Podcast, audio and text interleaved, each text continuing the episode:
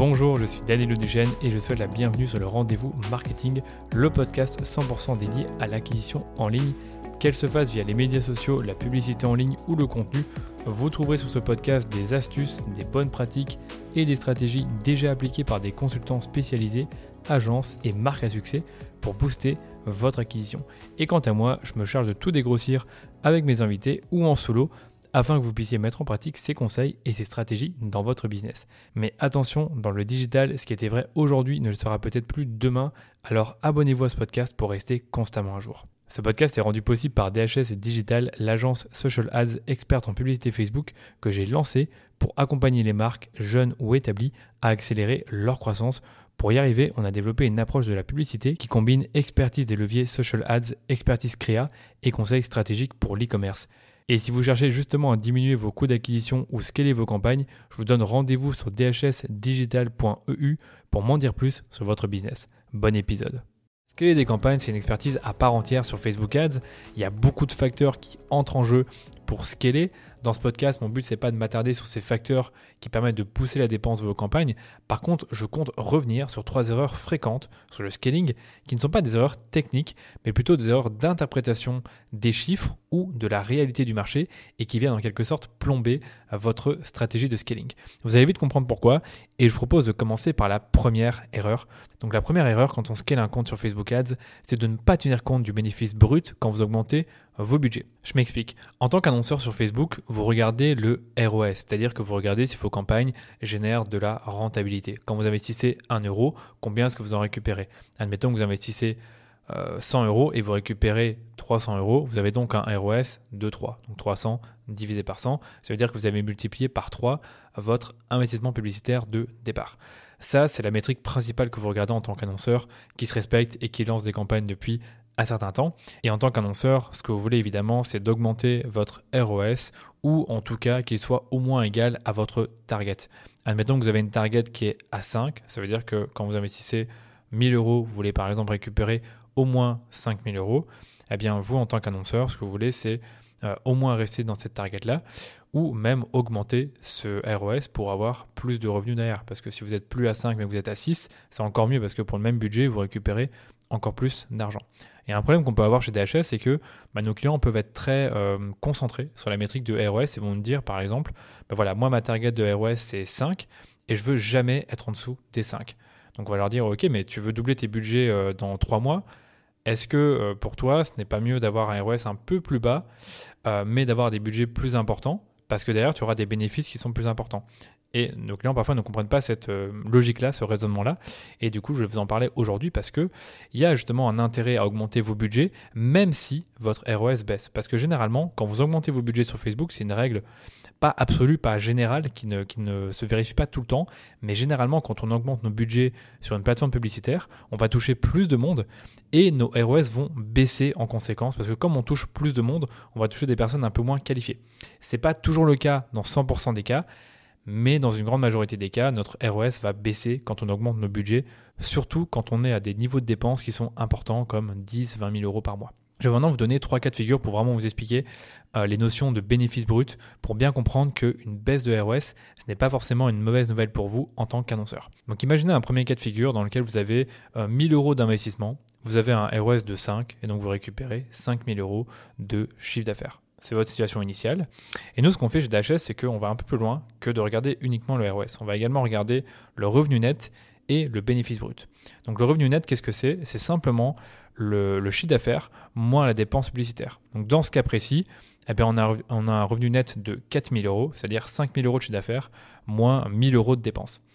Au niveau du bénéfice brut, ce qu'on fait, c'est qu'on demande à nos clients plus ou moins quel est le pourcentage euh, de, euh, de, charges, de coûts qu'ils vont avoir pour fabriquer leurs produits et les envoyer. Donc ils vont peut-être nous dire, bah tiens, moi sur euh, un chiffre d'affaires de tant d'euros, j'aurai plus ou moins 40% de, charges par rapport à mes produits. Donc ce qu'on va faire, c'est qu'on va prendre 40% de, de, du chiffre d'affaires. Donc ici, on prend 40% de 5000 euros, ça fait 2000 euros. Et donc au total, on a comme bénéfice brut 2000 euros. Comment j'ai obtenu 2000 euros? J'ai simplement pris euh, le calcul du revenu net, donc 4000 euh, euros de revenu net, moins les 2000 euros de, de, euh, de charge. Et du coup, ça me donne un, bénéfice brut de 2000 euros. Donc ça, c'est ce que j'ai dans ma poche après avoir soustrait mes coûts publicitaires et mes coûts de fabrication et d'envoi du produit. Imaginez maintenant qu'en tant qu'annonceur, vous dites, OK, c'est très bien d'investir de, 1000 euros et de récupérer 5000 euros. Maintenant, j'aimerais investir 2000 euros et on voit ce qui se passe. Donc imaginez, donc un mois plus tard, on investit 2000 euros et le ROS, il est de 4. Donc ça veut dire qu'on a un chiffre d'affaires qui est généré de 8000 euros. Donc là, déjà, en tant qu'annonceur, vous pourrez vous dire, ah, c'est pas bien ça. J'ai investi 2000 euros, j'ai un ROS de 4, avant j'avais 5. Par contre, si on regarde vraiment les chiffres en regardant le revenu net et le bénéfice brut, en fait, c'est plus intéressant. Si on prend le revenu net, là, sur le coup, on a un revenu net à 6 000 euros, c'est-à-dire 8 000 euros de chiffre d'affaires moins 2 000 euros de, dépenses publicitaires. On a un revenu net qui est plus important. Ça, c'est intéressant.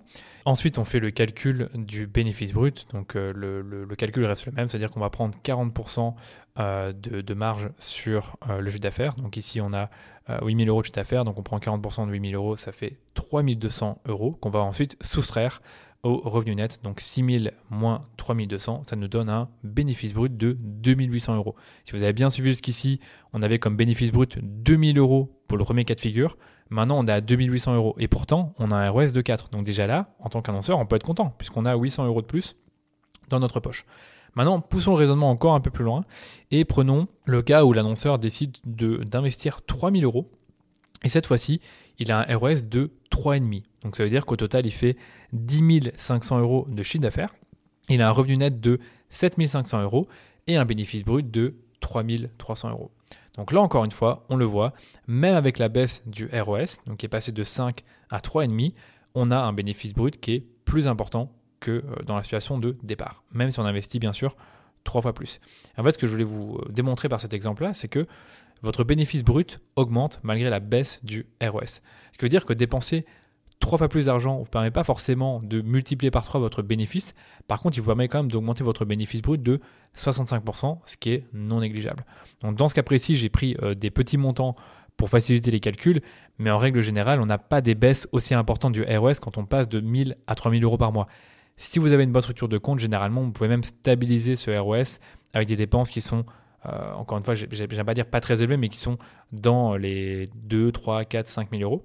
Par contre, si vous faites des augmentations de 10 000 euros à 20 000 euros, voire même 30 000 euros, là, les baisses de ROS peuvent être plus importantes. Donc ça va dépendre de votre audience, ça va dépendre de vos audiences, la taille de votre marché, la profondeur de vos gammes de produits, et euh, je passe les autres facteurs. Mais gardez juste en tête qu'augmenter les budgets a généralement pour conséquence de faire baisser votre ROS sur Facebook, mais pas forcément vos bénéfices. Donc c'est souvent un mauvais calcul de se dire que parce que votre ROS baisse, votre scaling est, une, est, un échec, ce qui n'est pas toujours le cas. Erreur numéro 2 en matière de scaling, c'est de ne pas tenir compte de la saisonnalité. Vous le savez, c'est plus compliqué de vendre des glaces en hiver qu'en été, tout simplement parce que la demande, elle n'est pas vraiment là en hiver, elle est plus présente en été. Et vos campagnes de marketing sont elles aussi affectées par la saisonnalité. C'est pour ça que vous devez aussi prendre en compte ce sujet de la saisonnalité dans votre stratégie de scaling. Vous devez donc vous dire qu'il y a des moments pour augmenter vos budgets et des moments pour les diminuer ou les laisser à l'équilibre. Un exemple que j'avais déjà donné dans un podcast, c'est que Admettons que vous avez une, marque dont la saisonnalité est très forte au mois de janvier, vous avez une marque dans le sport, eh bien vous le savez, euh, le début d'année, donc euh, dans le sport, qu'est-ce que c'est? C'est les bonnes résolutions, c'est le moment où on reprend le sport, et c'est justement euh, une période durant laquelle le comportement d'achat pour les produits sportifs sera beaucoup plus fort à cette période.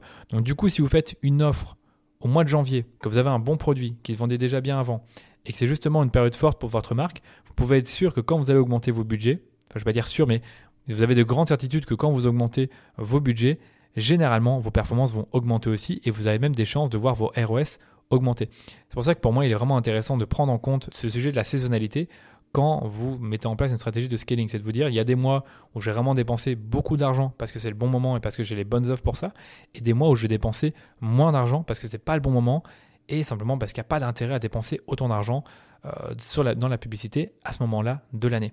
On avait justement un exemple d'un client qui avait augmenté ses budgets de 43% au mois de janvier et qui avait même vu ses ROS augmenter de 23% ce même mois par rapport au mois précédent, ce qui est vraiment super comme performance parce que non seulement on augmente les budgets, donc on augmente le chiffre d'affaires, mais en plus de ça, on augmente la rentabilité des campagnes. Et le client a vu augmenter son revenu net de 81% par rapport au mois précédent, ce qui est évidemment énorme comme performance en connaissant les budgets du client. Et à l'inverse, comme je vous le disais, euh, je vous conseille d'investir moins quand ce n'est pas le bon moment. Donc un exemple que j'avais déjà donné, c'est que, euh, admettons que vous avez une période forte qui, qui va arriver pour vous, admettons que c'est le Black Friday, c'est votre plus grosse période de l'année. Ce que vous pourriez faire avec vos budgets, c'est de vous dire, bah, tiens, durant le mois de novembre, euh, les 15 premiers jours, je vais mettre moins d'argent, je vais construire mes audiences, je vais les réchauffer. Je vais, tout, je, vais, je vais continuer à dépenser de l'argent, évidemment, mais je vais vraiment mettre la majorité de mon budget, par exemple trois quarts du budget, sur la semaine du Black Friday pour me dire de capitaliser au maximum sur cette période qui est forte euh, en vente pour ma marque, plutôt que de, me dire que je vais lisser mon investissement et avoir la même dépense chaque jour pendant un mois, ce qui est évidemment très bête. Ce qui est plus important dans, votre cas, c'est de d'économiser euh, votre argent pour les moments forts de votre marque et durant les périodes un peu moins fortes, eh bien, d'économiser cet argent et de construire vos audiences malgré tout en plus de ça, euh, quand, on parle du Black Friday, c'est généralement une période où ça coûte assez cher de payer la publicité, alors que juste avant le Black Friday, ça coûte pas très cher, et donc c'est l'idéal pour réchauffer vos audiences. Et dernière petite chose en lien avec euh, la saisonnalité, quand vous définissez une stratégie de scaling, dites-vous que vous ne devez pas forcément augmenter vos budgets publicitaires indéfiniment tous les mois. Pour y avoir des mois où vous avez des plus gros budgets que d'autres mois, mais toujours euh, lisser votre investissement selon la saisonnalité et les moments forts pour votre marque, également aussi en fonction des offres. Si vous êtes par exemple dans le prêt-à-porter, vous savez très bien que les moments forts pour vous, c'est les moments où il y a des soldes, également le moment où il y a des, euh, ventes privées, et aussi le moment où, la, nouvelle collection performe bien. Par exemple, si vous avez une nouvelle collection euh, été, euh, pardon, printemps-été qui sort au mois de février, mais comme c'est encore un peu l'hiver, le mois de février, ça ne vend pas très bien. En mars, ça commence à aller, mais c'est surtout généralement, pour, pour ces marques-là, je le sais d'expérience, les mois d'avril, mai et juin qui sont très forts pour elles. Donc c'est à ce moment-là qu'il faut investir plus euh, dans votre situation. Là, je donnais l'exemple d'une marque de prêt-à-porter. Après des exemples, je pourrais en donner encore plein d'autres. Le but, c'est vraiment de vous expliquer que les budgets vont vraiment varier en fonction des saisons et des bonnes périodes pour votre marque. Erreur numéro 3 en matière de scaling, c'est de dépenser plus pour dire de dépenser plus.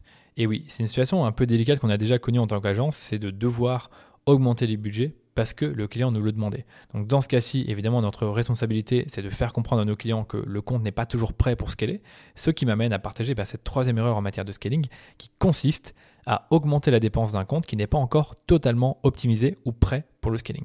Donc c'est un peu le raisonnement inverse par rapport euh, à la première erreur que j'ai partagée, c'est-à-dire que cette fois-ci, vous cherchez à augmenter votre ROS pour un même niveau de dépense. Donc vous n'allez pas chercher à augmenter vos budgets, vous allez simplement essayer d'augmenter la rentabilité euh, de votre compte en l'optimisant. Donc par exemple, si vous dépensez 3000 euros avec un ROS de 3, vous avez 9000 euh, euros de chiffre d'affaires, ce qui est très bien. Mais imaginez maintenant que le mois suivant, vous optimisez votre compte et euh, en dépensant 3000 euros, vous avez un ROS de 3,5, ce qui vous donne un chiffre d'affaires de 9900 euros et donc un, un, excédent de revenus de 900 euros. Ce qui est plutôt intéressant, sachant que vous avez exactement le même budget investi.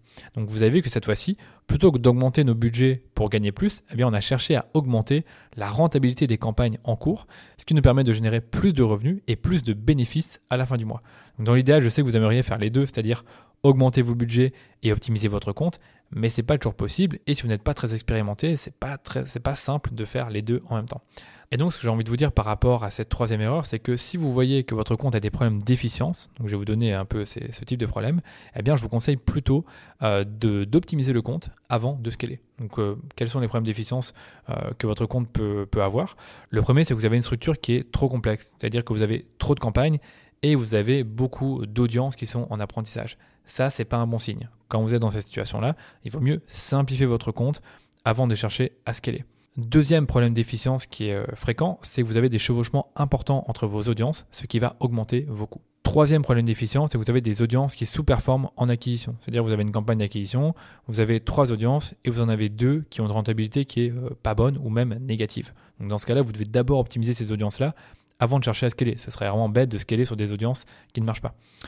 Quatrième problème, vous avez toujours les mêmes créas, vous avez euh, les mêmes formats, les mêmes angles, les mêmes types de vidéos. Donc ça, c'est évidemment euh, je vais pas dire un classique, c'est un problème parmi tant d'autres qui fait que ce n'est pas une bonne idée de scaler tout de suite. Et encore d'autres petits problèmes que, j'ai pu, que je peux déceler ou que j'ai déjà pu déceler sur d'autres comptes, c'est que vous n'avez pas de campagne dynamique et vous ne jusez pas encore les placements automatiques. Encore des bonnes pratiques qui permettent de scaler, mais si elles ne sont pas encore présentes sur votre compte, ben, il faut d'abord les mettre en place avant de chercher à scaler. Donc voilà, si c'est votre cas, votre compte n'est pas encore 100% efficient et vous devriez d'abord l'optimiser, donc avec tous les conseils que vous pouvez trouver sur ce podcast, sur mon blog, dans mes formations, avant de scaler vos budgets. Parce qu'après tout, vous dépenserez les mêmes montants et vous allez gagner plus de revenus grâce à ces petites optimisations sur votre compte. Et voilà pour ce mini épisode, j'espère qu'il vous a plu, j'espère que vous avez appris plein de choses sur le scaling et qu'il vous a permis de débloquer certaines croyances ou mauvaises interprétations que vous avez faites sur le sujet du scaling. Si vous êtes un annonceur, j'en profite pour vous dire que chez DHS, on peut auditer votre compte publicitaire gratuitement si vous investissez au moins 3000 euros par mois sur Facebook. Dans cet audit, on analyse minutieusement votre compte publicitaire sur base de 5 critères afin de déceler les opportunités de croissance et d'optimisation sur vos campagnes en cours. Et bien sûr, l'audit nous permet d'évaluer le potentiel de votre compte pour le scale. Je ne vous en dis pas plus et si ça vous intéresse, rendez-vous simplement sur dhsdigital.eu slash audit pour m'en dire plus sur votre entreprise et on vous a mis le lien dans les notes de l'épisode. Merci de votre écoute et on se dit à très vite pour un nouvel épisode du Rendez-vous Marketing.